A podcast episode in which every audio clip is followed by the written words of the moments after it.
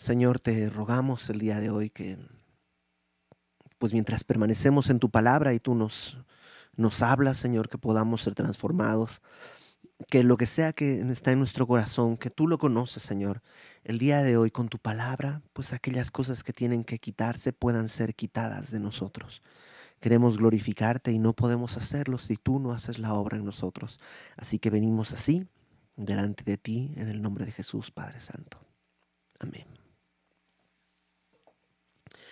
primer libro de Reyes, este libro que decíamos la semana pasada, es un libro que en realidad era uno solo, primero y segundo de Reyes, era un solo libro y pues cuando se tradujo al, griego en la Septuaginta, eh, se lo dividió por un tema práctico, nada más para tener dos rollos más manejables que uno solo muy gordo.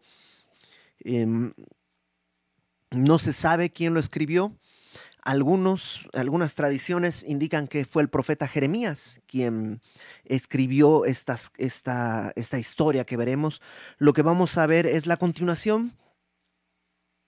Segundo de Samuel dejamos a David, pues ya viejo, ¿te acuerdas que no, no podía pelear? Ya había riesgo de que lo maten en la batalla, entonces le prohíben pelear y Luego vimos una serie de, eventos que no tienen cronología, pero que nos muestran un poco el corazón de David. Bueno, aquí continuamos la historia. El primer libro de Reyes va a hacernos la transición para entender cómo surge Salomón y va a terminar toda la historia pues con la deportación a Babilonia. Y eh, pues vamos a, vamos a continuar, ¿no? Capítulo 1, versículo 1 dice, cuando el rey David era viejo y avanzado en días, le cubrían de ropas, pero no se calentaba. Su, digamos, su termostato interno estaba ya, ya fallado, él no podía regular su calor, y le dijeron, por tanto, sus siervos, busquen para mi señor el rey una joven virgen para que esté delante del rey y lo abrigue y duerma a su lado, y entrará en calor mi señor el rey. Y buscaron una hermosa una joven hermosa por toda la tierra de Israel y hallaron a Abisag, namita y la trajeron al rey. Y la joven era hermosa y abrigaba al rey y le servía, pero el rey nunca la conoció. Y de esto hablamos un poco la semana pasada. El rey evidentemente ya está viejo, ya su cuerpo no puede generar calor em, y tratan de, pues, en dos sentidos, calentarle en ese sentido, pero también a lo mejor decíamos la semana pasada, el, propósito es eh, demostrar su, su hombría, ¿no? que puede todavía tener hijos, que es hombre, una cosa así. Y pues David ya está muy mayor y por otro lado, él seguramente ya entendió que, que el calor que él necesita lo tiene el Señor. No lo va a encontrar en ningún otro lado. Pero sí nos muestra que hay una debilidad en el rey, una debilidad que es evidente para todos, pero fíjate quién quiere aprovecharla. Versículo 5. Entonces, Adonías, hijo de Hagit, Adonías es uno de los hijos de David, el cuarto hijo. Si me acompañas a 2 Samuel capítulo 3. Segundo de Samuel capítulo 3. Dice en el versículo 4, desde el versículo 2, nacieron hijos a David en Hebrón, su primogénito fue Amnón. Amnón es el que viola a Tamar y que por eso pues su hermano lo mata. Entonces Amnón, que era el que debería heredar el trono, ya está descalificado. De Ahinoam israelita, su segundo Kileab de Abigail, la mujer de Nabal el de Carmel. De Kileab no se sabe nada, probablemente murió de niño o de joven, pero no alcanza a, competir por el trono. Luego está el tercero Absalom, a quien lo estuvimos viendo por varias semanas en el, al final del segundo libro de Samuel. Absalom, em, él estaba en la línea del rey, o sea, era el próximo heredero, pero se desespera y trata de tomar el reino a la fuerza y arma una rebelión y termina, eh, ¿te acuerdas esta escena? Él cuidaba su cabello que era hermoso y termina colgado de su cabello. Y luego dice ahí en el versículo 4, eh, el cuarto, Adonías, hijo de Hagit. Y ese es el que estamos hablando. O sea, es el siguiente en el linaje al trono. Y Adonías, hijo de Hagit, se rebeló diciendo, mm, yo reinaré. Toda rebelión comienza de manera interna en lo que dices a tus adentros. Ninguna rebelión comienza de manera externa. Todas, todas las rebeliones comienzan cuando en tu corazón, cuando en tu mente tú empiezas a decir, mm, yo creo que mejor, yo me merezco esto, yo creo que... Y empieza tu mente a, a, a sembrar esta rebelión, que después se va a traducir en acciones probablemente. Santiago dice que cada uno es atraído y seducido por su propia concupiscencia, pero esta concupiscencia no se queda ahí, sino que crece y luego concibe y luego da a luz el pecado y luego el pecado siendo consumado da a luz la muerte. Mientras antes en este proceso logres frenarlo, habrá muchas menos consecuencias que cargar. Entonces, este Adonías dice, yo reinaré. Y está siguiendo los pasos de Absalón. En muchos sentidos. Absalón también dijo, yo reinaré y trató de ganarse el corazón del pueblo. ¿Y él qué es lo que hace? Se hizo de carros y de gente de a caballo y de 50 hombres que corriesen delante de él. Hmm. Lo mismo que Absalón. O sea, está repitiendo los pasos después de haber visto cómo Absalón terminó. Dicen que uno nunca escarmienta en cabeza ajena. Pero la Biblia dice que todas estas cosas fueron escritas para nuestra enseñanza. Eh, y nosotros como creyentes estamos llamados a aprender en cabeza ajena, es decir, veamos a Adonías, veamos a Absalom, no, no, no sigamos esos pasos. Entonces, ¿para qué es todo esto? Es como, como su mercadotecnia. Es como su manera de mostrar que él tiene siervos, que él tiene cierta alcurnia, ¿no? cierto nivel y que él se merece el trono. Y dice verso 6, su padre nunca le había entristecido en todos sus días con decirle, ¿por qué haces así? David fue un gran rey, fue un gran guerrero, pero lamentablemente parece que fue un muy mal padre. Y él dice que nunca había estado le había dado tiempo de corregir a sus hijos. Creo que ese es un error terrible. David, a lo mejor demasiado em, ocupado en los asuntos del reino, nunca atendía a sus hijos.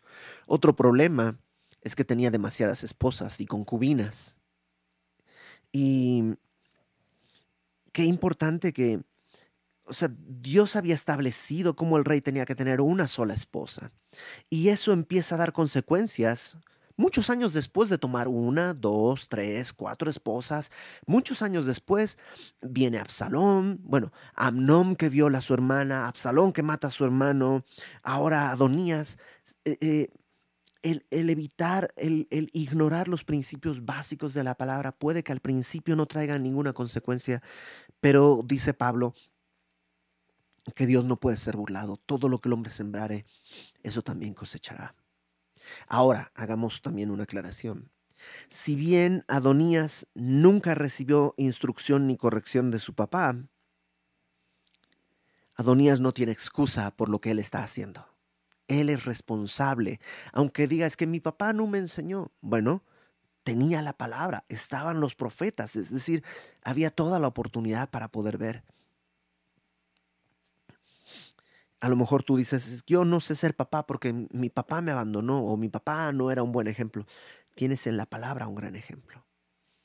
Aunque hay mil circunstancias atrás de nosotros que han producido o más bien exacerbado la rebelión, el pecado, la inmoralidad, o sea, puede haber mil circunstancias atrás de nosotros que han eh, atizado el fuego, no lo han avivado más bien, lo han, lo han, eso, lo han alimentado. Al final del día, tú y yo somos responsables de nuestras propias acciones. Y entonces dice, verso 6, su padre nunca le había dicho, además era este, dice, de muy hermoso parecer y había nacido después de Absalón. O sea, tenía todo. A ver, había nacido en la familia real. Tenía poder, ahí están sus 50 hombres, sus, hombres a caballo, todos, tenía poder. Tenía además el look necesario, era como, como el rey Saúl, atractivo, guapo. Em, y además dice que era después de era el siguiente en línea. Podía haber esperado en el Señor, pero en vez de eso trata de hacer las cosas en sus fuerzas, en su tiempo, no esperar el tiempo de Dios. ¿Y qué es lo que hace verso 7? Dice que se había puesto de acuerdo con Joab, hijo de Sarbia. Este era el general de David, Joab. ¿Y por qué Joab, que tantas otras veces había mostrado celo por David, incluso algunas veces un celo demasiado, este, como, como demasiado, demasiado filoso? ¿Por qué ahora está traicionando a David? Probablemente, no lo sabemos, pero probablemente tiene que ver con que después de la rebelión de Absalón, si tú recuerdas en el capítulo 19, em, aquí está, estaba buscando, el capítulo 19, eh, David quita a Joab porque él mató a Absalón, lo quita y pone a Amasa como capitán. Y Amasa parece que era bastante incompetente y entonces Joab va y mata a Amasa y se vuelve a poner como general del rey. Bueno, tal vez fueron todas esas cosas, esos desprecios, tal vez eh, el mismo Joab que es un poco pues, sin freno piensa el reino es lo importante, David ya está muy viejo y este hombre tiene poder, tiene carisma, es guapo, está en la línea sucesoria, entonces no hay problema, yo creo que voy a apoyarlo a él. Y una vez más, en vez de sujetarse a la autoridad establecida que Dios ya había dicho, aunque todos sus sentidos le muestran que ya es tiempo de tomar otro camino, debía haberse esperado al principio básico de la palabra de la obediencia. Y por no hacerlo va a tener un final muy triste. Esos principios básicos que nos brincamos a veces porque qué tanto es tantito. Porque no pasa nada. Bueno, Joab está ahora con Adonías y el sacerdote Abiatar, los cuales ayudaban a Adonías. Y eso está de locos. ¿Cómo el sacerdote puede, o sea, el sacerdote pudo haberle consultado a Dios, Dios, ¿con quién quieres que esté? ¿Con melón o con sandía? ¿Me voy con David o me voy con Adonías? Y, y no lo hace. ¿Y cuántas veces tú y yo teniendo la palabra, teniendo la instrucción, teniendo la oportunidad, teniendo el Espíritu Santo, teniendo la disposición de Dios, no consultamos a Dios? Verso 8. Pero el sacerdote Sadoc, otro sacerdote, Benaía, hijo de Joyada, este es hermano de Joab, y el profeta Natán, Simei, rey y todos los grandes de David no seguían a Adonías. Es decir, fue una rebelión, pero no, no fueron todos, fueron solamente algunos que se van con eh, Adonías. Verso 9 y matando a Adonías ovejas y vacas y animales gordos junto a la peña de, Sohelet, la cual está cerca de la fuente de Rogel. Convidó a todos sus hermanos, los hijos del rey, a todos los varones de Judá, siervos del rey, pero no convidó al profeta Natán, ni a Benaía, ni a los grandes, ni a Salomón su hermano. Claro, hizo una fiesta en la que él se va a proclamar rey, pero por supuesto no invitó a los que están en contra de él. Hmm. ¿Cómo dice el dicho? Siempre hay un roto para un descosido. Eh, cuando no queremos escuchar a Dios, siempre vamos a encontrar a alguien que nos aliente a seguir en desobediencia. Siempre, siempre va a haber alguien, siempre hay un roto para un descosido.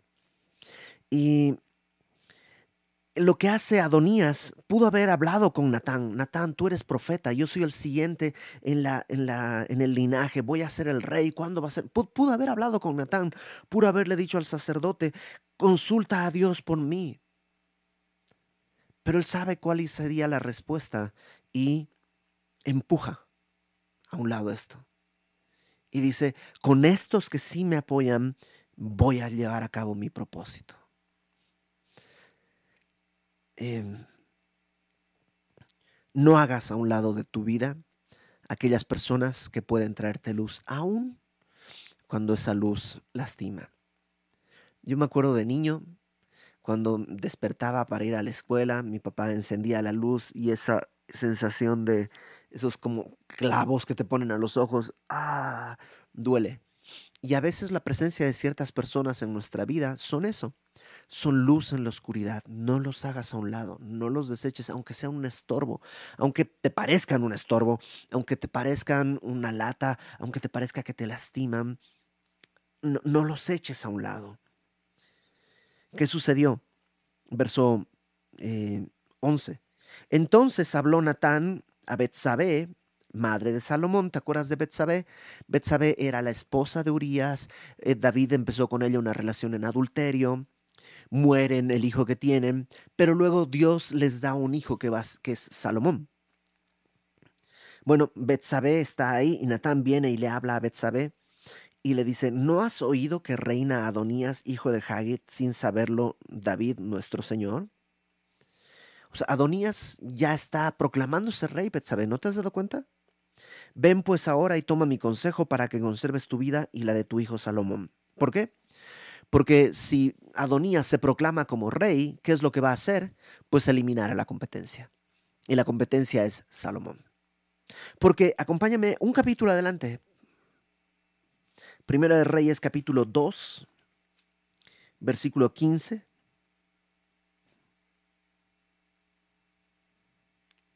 Y está hablando Adonías, este mismo Adonías. Y en el verso 15 le dice a Betsabé, tú sabes que el reino era mío. Claro, él ya se estaba coronando. Y que todo Israel había puesto en mí su rostro para que yo reinara. Claro, él se había hecho un marketing como para que supieran que él es el que está por ser el rey. Mas el reino fue traspasado y vino a ser de mi hermano. Y fíjate lo que dice, porque por Jehová era suyo. O sea, Adonías lo sabía, pero no lo quería aceptar trató de brincarse la voluntad de Dios de alguna manera.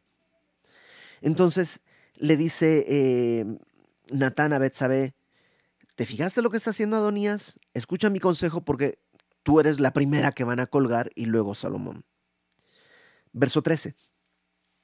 Ve y entra al rey David y dile, Rey mío, ¿no juraste a tu sierva diciendo, Salomón tu hijo reinará después de mí y él se sentará en mi trono? ¿Por qué pues reina Adonías? Y estando tú aún hablando con el rey, yo entraré tras ti y reafirmaré tus razones. ¿Por qué?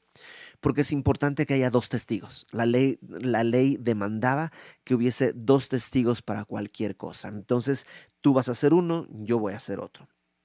Entonces Betsabé entró a la cámara del rey y el rey era muy viejo. Yo nomás digo, o sea, con una vez era suficiente, ¿no? O sea, no era necesario decirlo dos veces, ¿no? Al versículo 1 y a otra vez acá.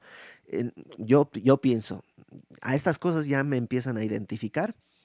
Este, no era necesario, pero bueno, por alguna razón Dios lo vuelve a decir, era ya, ni siquiera dice que era eh, como entrado en años o, ya era mayor, no, era muy viejo. Tenía alrededor de 70 años, este, em, este eh, David en este punto. Y y Abisag, Tsunamita, le servía. Entonces entra, está ahí Abisag, ya sabemos que no están haciendo nada inmoral, entra Betsabe. Betsabe se inclinó e hizo reverencia al rey y el rey le dijo, ¿qué tienes? Dice, qué raro, ¿no? Como que, pues, como que no sería raro que entre su esposa, pero dice, ¿qué tienes? A lo mejor su cara era de preocupación. Y ella le respondió, Señor mío, tú juraste a tu sierva por Jehová tu Dios, diciendo, Salomón tu hijo reinará después de mí y él se sentará en mi trono. He aquí ahora Adonías reina. Y tú, mi señor rey, hasta ahora no lo sabes. O sea, está pasando esto y tú ni enterado. Se nota que David no solo ya no salía a la guerra, probablemente, como veremos más adelante, ya ni se levantaba de la cama, ya estaba realmente... Y no solo la edad, probablemente el tema no es la edad, sino eh, pues, los kilómetros recorridos. David vivió una vida pues de muchas angustias, vivió en el desierto, vivió perseguido, o sea, probablemente no es tanto la edad, sino el kilometraje. Y entonces dice, está pasando esto y tú ni te has enterado. Verso 19. Eh, ha matado bueyes y animales gordos, muchas ovejas, ha convidado a todos los hijos del rey, al sacerdote Abiatar, a Joab, general del ejército, mas a Salomón, tu siervo, no ha convidado. Entre tanto, rey, señor mío, los ojos de todo Israel están puestos en ti, para que les declares quién se ha de sentar en el trono de mi señor, el rey, después de él. De otra manera, Sucederá que cuando mi señor el rey duerma con sus padres, yo y mi hijo Salomón seremos tenidos por culpables. Mientras aún hablaba ella con el rey, he aquí vino el profeta Natán. Aparentemente en este momento Betsabé sale cuando entra Natán. Betsabé se va. Y Natán le, dieron aviso al rey diciendo, he aquí el profeta Natán, el cual entró al rey, se postró delante de él, inclinando su rostro a tierra. Y dijo Natán, Rey, Señor mío, ¿has dicho tú, Adonías reinará después de mí y él se sentará en mi trono? Le pregunta, oye, ¿esta es una orden tuya? ¿Tú diste esta orden? A lo mejor yo no me enteré, pero es tu orden que Adonías se sienta en el trono. Porque hoy ha descendido y ha matado, perdón, y ha matado eh, bueyes y animales gordos y muchas ovejas y ha convidado a todos los hijos del rey y a los capitanes del ejército y también al sacerdote Abiatar. Y aquí están comiendo y bebiendo delante de él y han dicho, viva el rey Adonías. Pero ni a mí, ni a tu siervo, ni al perdón, ni a, ni a mí tu siervo, ni al sacerdote Sadoc, ni a Benaía, hijo de Joyada, ni a Salomón, tu siervo ha convidado. ¿Es este negocio ordenado por mi señor el rey sin haber declarado a tus siervos quién se había de sentar en el trono de mi señor, el rey después de él? Entonces vienen y ya David ahora está enterado. ¿Sabes qué me llama la atención de todo esto? Que Salomón no dice nada. Salomón no es un niñito. En este punto ya va a tomar el reino. No es, no es, un, no es un crío de seis años. Es un, es un hombre. Pero por alguna razón, Dios le permite a Salomón hacer lo que Adonías no hizo, que es esperar en Dios. Si Dios dice, tú vas a salir, aguanta, porque vas a salir. Dios no miente y Dios no es víctima de las circunstancias, nadie se le puede adelantar. Adonías, por el contrario, en vez de buscar hacer lo que Dios ha dicho, está buscando establecer su propia voluntad. Y está tratando de usar todos sus recursos y parece que lo está consiguiendo. Pero en menos de un capítulo las cosas van a cambiar dice en verso 32. Y el rey David dijo, llamadme al sacerdote Sadoc, al profeta Natán, a Benaía, hijo de Joyada. Y ellos entraron en la presencia del rey. El rey les dijo, tomad con vosotros los siervos de vuestro señor, o sea, tomen una comitiva grande, montada Salomón en mi mula, eh, por, montada Salomón mi hijo en mi mula, y llevadlo a Gijón. La mula es eh, eh, un, un animal noble en la cultura judía. Es decir, un rey podría sentarse a caballo cuando entra conquistando algo, pero cuando entra en, un tono más de, realeza a gobernar, entra en, en, un animal pues más manso. Y por eso en su mula es como lo precioso del rey, ahí van a sentar a Salomón. Y allí, dice, lo ungirán el sacerdote Sadoc, el profeta Natán, como rey sobre Israel, y tocaréis trompeta diciendo, viva el rey Salomón. Después iréis vosotros detrás de él, y vendrá y se sentará en mi trono. Entonces hará una procesión. Él va a entrar, y detrás todo el séquito, ya para sentarse en el trono, y él reinará por mí porque a él he escogido para que sea príncipe sobre Israel y sobre Judá. ¿Te acuerdas que hemos hablado ya que Israel y Judá es cómo se va a dividir el reino y hay una mediana tensión entre ellos? Y dice, eh, Salomón va a reinar sobre Israel y sobre Judá, sobre toda la nación. Entonces, Benaía, hijo de Joyada, que es hermano de Joab, que es el general que está al lado de Adonías, respondió al rey y dijo, Amén, así lo haga Jehová Dios de mi Señor el Rey. De la manera que Jehová ha estado con mi Señor el Rey, así esté con Salomón, y haga mayor su trono que el trono de mi Señor el Rey David. Probablemente Joyada es el que habla porque pues su hermano está en la rebelión y él quiere dejar en claro, yo no estoy rebelándome, yo estoy contigo. Y, le dice esto, que el reino de Salomón, el trono de Salomón sea mayor que el trono de David. Y sí, lo será. Salomón ya, Salomón es la, la cúspide, el clímax del reinado judío, del reino de Israel y de Judá. A partir de ahí todo va a ir en declive. Pero la vida misma de Salomón al final irá en declive.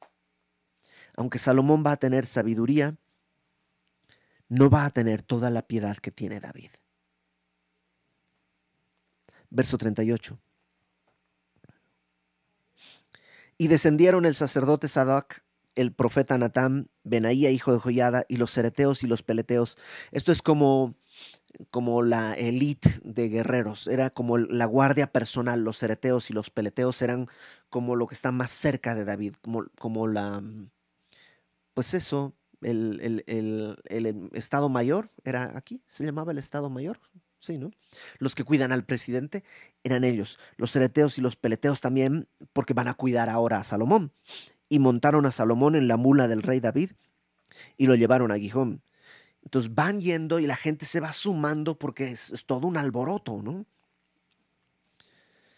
Eh, y tomando el sacerdote Sadoc el cuerno del aceite del tabernáculo, ojo, no agarraron aceite de cocina, del aceite del tabernáculo, de ahí tomaron aceite y dice, ungió a Salomón y tocaron trompeta y todo el pueblo dijo, viva el rey Salomón. Eso es lo que tiene Salomón que no tiene Adonías. Adonías dijimos que tiene. Tiene el linaje, tiene la apariencia, tiene la ambición, tiene el poder, pero no tiene el llamado de Dios, no tiene el aceite del tabernáculo, no tiene el aceite de Dios para ungirlo. Y créeme, vivimos en una época en la que a veces no sé, probablemente tú, pero yo sí de pronto digo, Señor, o sea, la verdad es que no me puedo quejar de muchas cosas, pero de todos modos me, quejo, ¿no? Y pude haber nacido en una familia con mucho más dinero. Y entonces haber heredado una de las casas de mis papás. Y entonces ya no tendría que pagar renta y entonces tendría mucha menos cabeza ocupada en pagar la renta y más cabeza. O sea, y empiezo a hacerme como toda una serie de cosas que, que ni son reales tampoco, pero que nuestra carne las produce, porque son las oportunidades que yo hubiera podido tener. Si mi papá fuera dueño de una empresa, y entonces yo estudio lo que mi papá estudia para quedarme con la empresa, porque pienso que esas oportunidades que tienen algunos son mejores que las mías. Pero en realidad lo único que cuenta en la vida es esto, que Dios te unja para su propósito.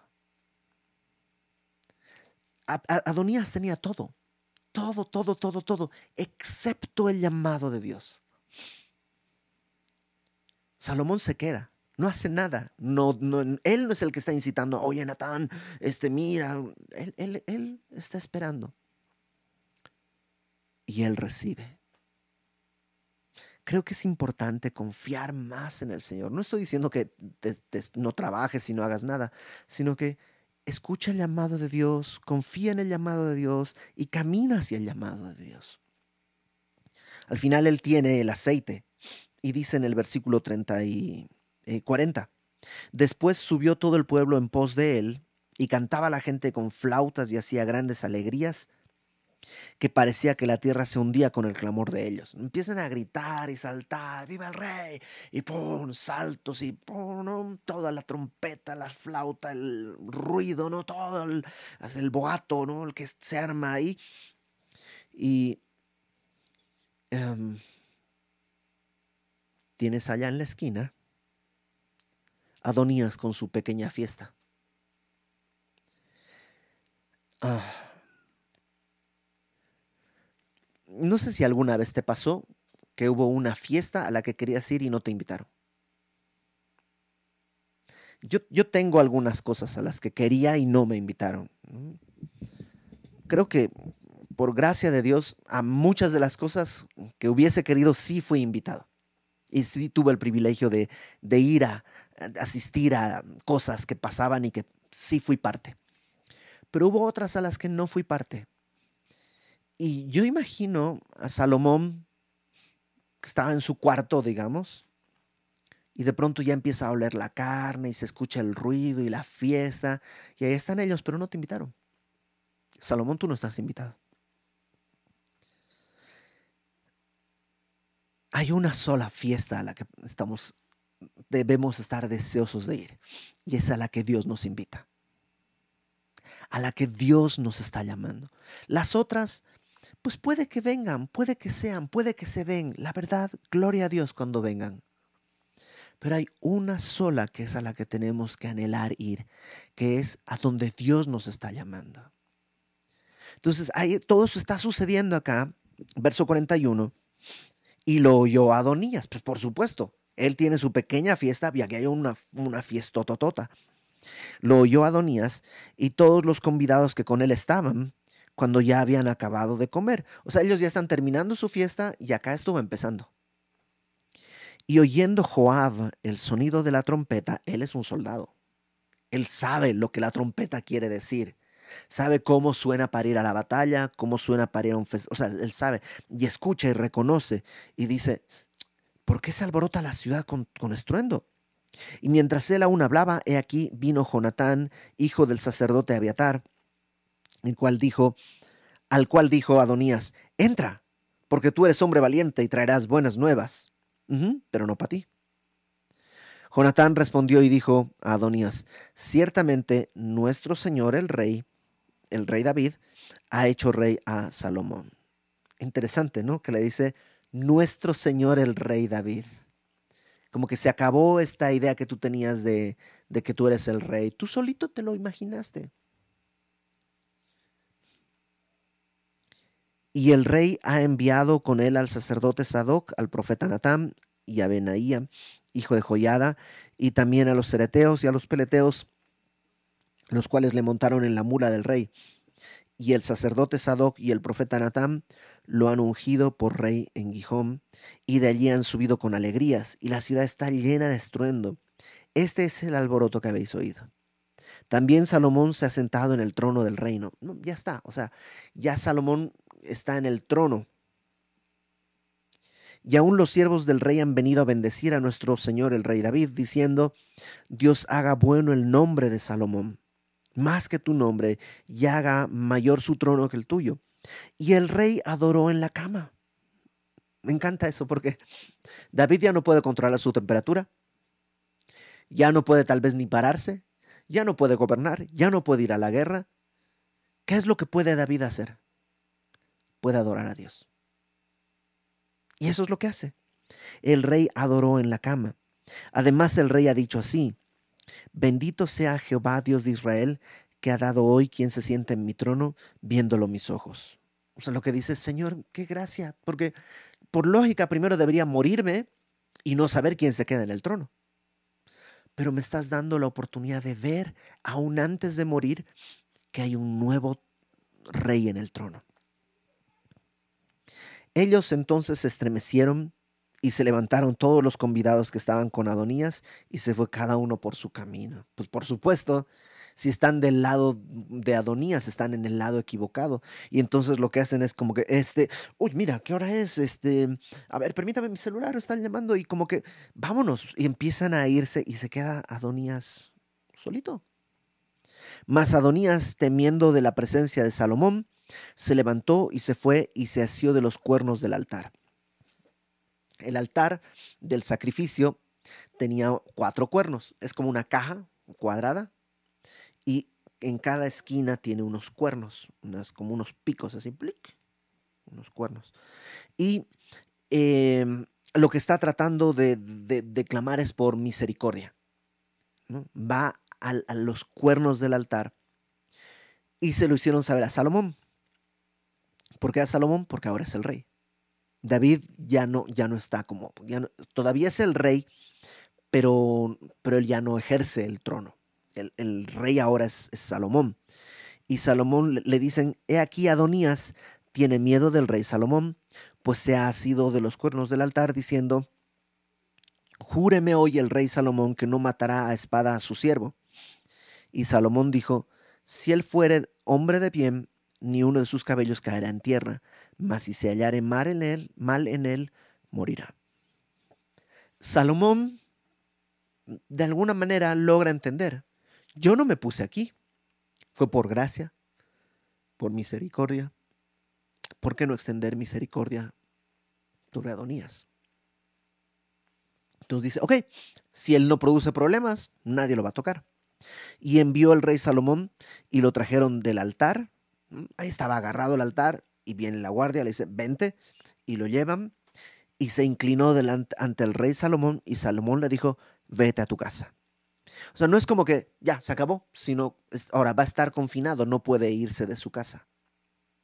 Se fue a su casa. Ok, no acaba la historia. Todavía está e, e, estos problemas. ¿Te acuerdas que cuando Natán viene con David le dice, la espada no se apartará de tu casa? Eh, decíamos al principio, brincarte los principios de Dios puede que al principio, en primera instancia, no pareciera tener consecuencias. David escuchó, es la mujer de Urias. Ah, pero qué tanto es tantito, soy el rey, que tiene, otros reyes lo hacen. Y se fue brincando los principios de Dios y las consecuencias todavía cuando ya David está en la cama a punto de fallecer, siguen ahí. Entonces creo que es la primera lección. No, no, deseches los principios de la palabra. Las cosas que ya sabes, las cosas que no sabes, no te preocupes, Dios te las irá diciendo. Pero las cosas que ya sabes. Eh, Número dos. Eh, la ambición es, ah, es algo que el día de hoy se usa mucho. Incluso en el ámbito cristiano, ¿no? Yo ambiciono eh, México para Cristo, yo ambiciono eh, alcanzar a tu la ambición siempre es mala, porque siempre está centrada en mí. Por supuesto que yo deseo que todo México se postre de rodillas delante del Señor. Por supuesto que yo deseo que todo México venga al conocimiento de la gracia de Dios, que todo el mundo venga al conocimiento de la gracia de Dios. Por supuesto que lo deseo y lo deseas tú, todos lo deseamos. Pero deseo ser yo el autor de esa gran obra, o deseo que Dios haga su obra y me ponga donde Él quiera. Si quiere que sea Billy Graham, que sea su asunto. Si quiere que sea aquel anónimo que le predicó a Billy Graham, gloria a Dios. La ambición es algo que se disfraza de piedad, pero que tiene un fruto en realidad muy amargo. Ten cuidado con la ambición. No estoy diciendo que no anheles metas y deseos. Solamente ten cuidado porque la ambición puede ser peligrosa. Em, Salomón va a empezar, lo, iremos viendo y lo iremos conociendo, va a empezar muy bien, pero va a terminar muy perdido. Lo importante en el caminar en Cristo no es la velocidad a la que avanzas, sino el destino que tomas.